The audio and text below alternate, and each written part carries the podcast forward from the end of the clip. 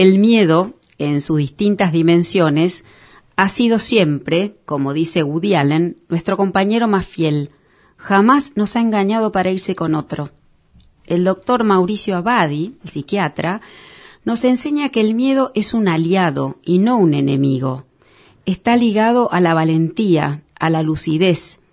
Nos permite objetivar claramente aquello a lo que nos enfrentamos y por lo tanto nos permite decidir cómo nos enfrentamos a las cosas con una capacidad de razonar adecuadamente sin quedar capturados en una emoción.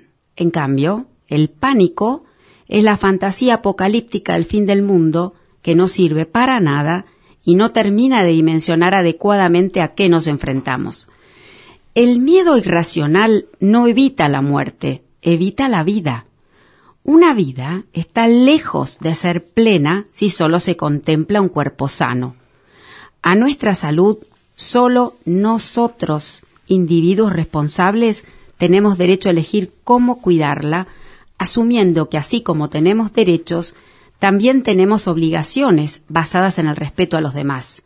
Pero de ninguna manera se puede aceptar que mis derechos terminan cuando empiezan los miedos de los demás.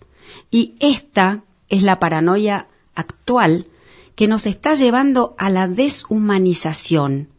Las personas se temen y peor aún, se delatan unos a otros.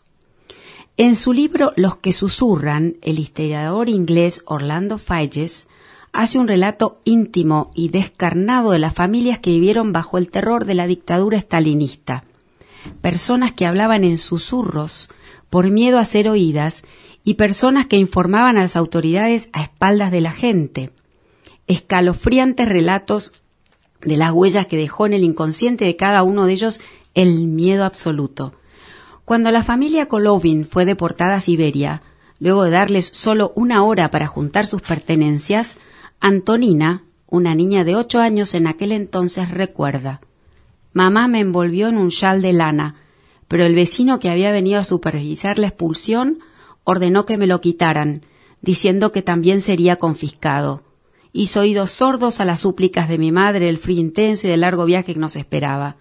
Mamá se inclinó y se persignó frente a los íconos familiares y nos condujo a la puerta. Recuerdo la pared de gente gris que nos siguió con la mirada y en silencio mientras avanzábamos hacia el carro.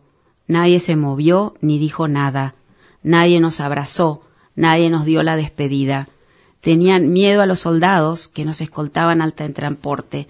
Estaba prohibido mostrar simpatía hacia los kulaks, ¿se acuerdan? Los campesinos burgueses, según la concepción bolchevique. Así es que la gente se quedaba callada, mirando. En el carro, continúa Antonina, cuando partimos, recuerdo sus caras, nuestros amigos y vecinos, la gente con la que yo había crecido. Nadie se acercó, nadie nos dijo adiós, se quedaron en silencio, como soldados en hilera. Tenían miedo.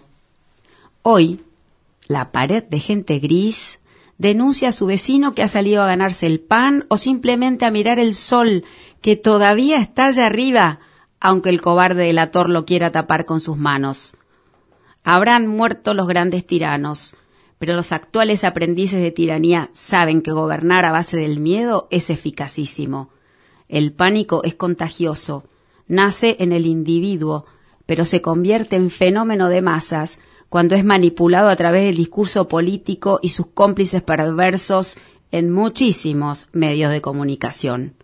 Nada mejor que generar entre semejantes, encerrar y aterrar para esconder ineptitud, ignorancia y corrupción. Y termino con una vieja historia. Había una vez un rey muy temido. Cuando tomaba prisioneros, tiene una manera muy curiosa de castigarlos. Los llevaba en medio de una sala donde había arqueros de los dos lados y una puerta de hierro inmensa con unas figuras de cadáveres cubiertas de sangre. Una vez en la sala, el rey le decía que tenían dos opciones morir por las flechas de sus arqueros, que los apuntaban en todo momento, o atreverse a cruzar esa puerta de hierro, y siempre añadía tras esa puerta los estaré esperando yo. Al final todos los prisioneros escogían la misma opción morir en manos de los arqueros. A todos les daba miedo conocer lo que se escondía detrás de la puerta de hierro y acababan escogiendo las flechas.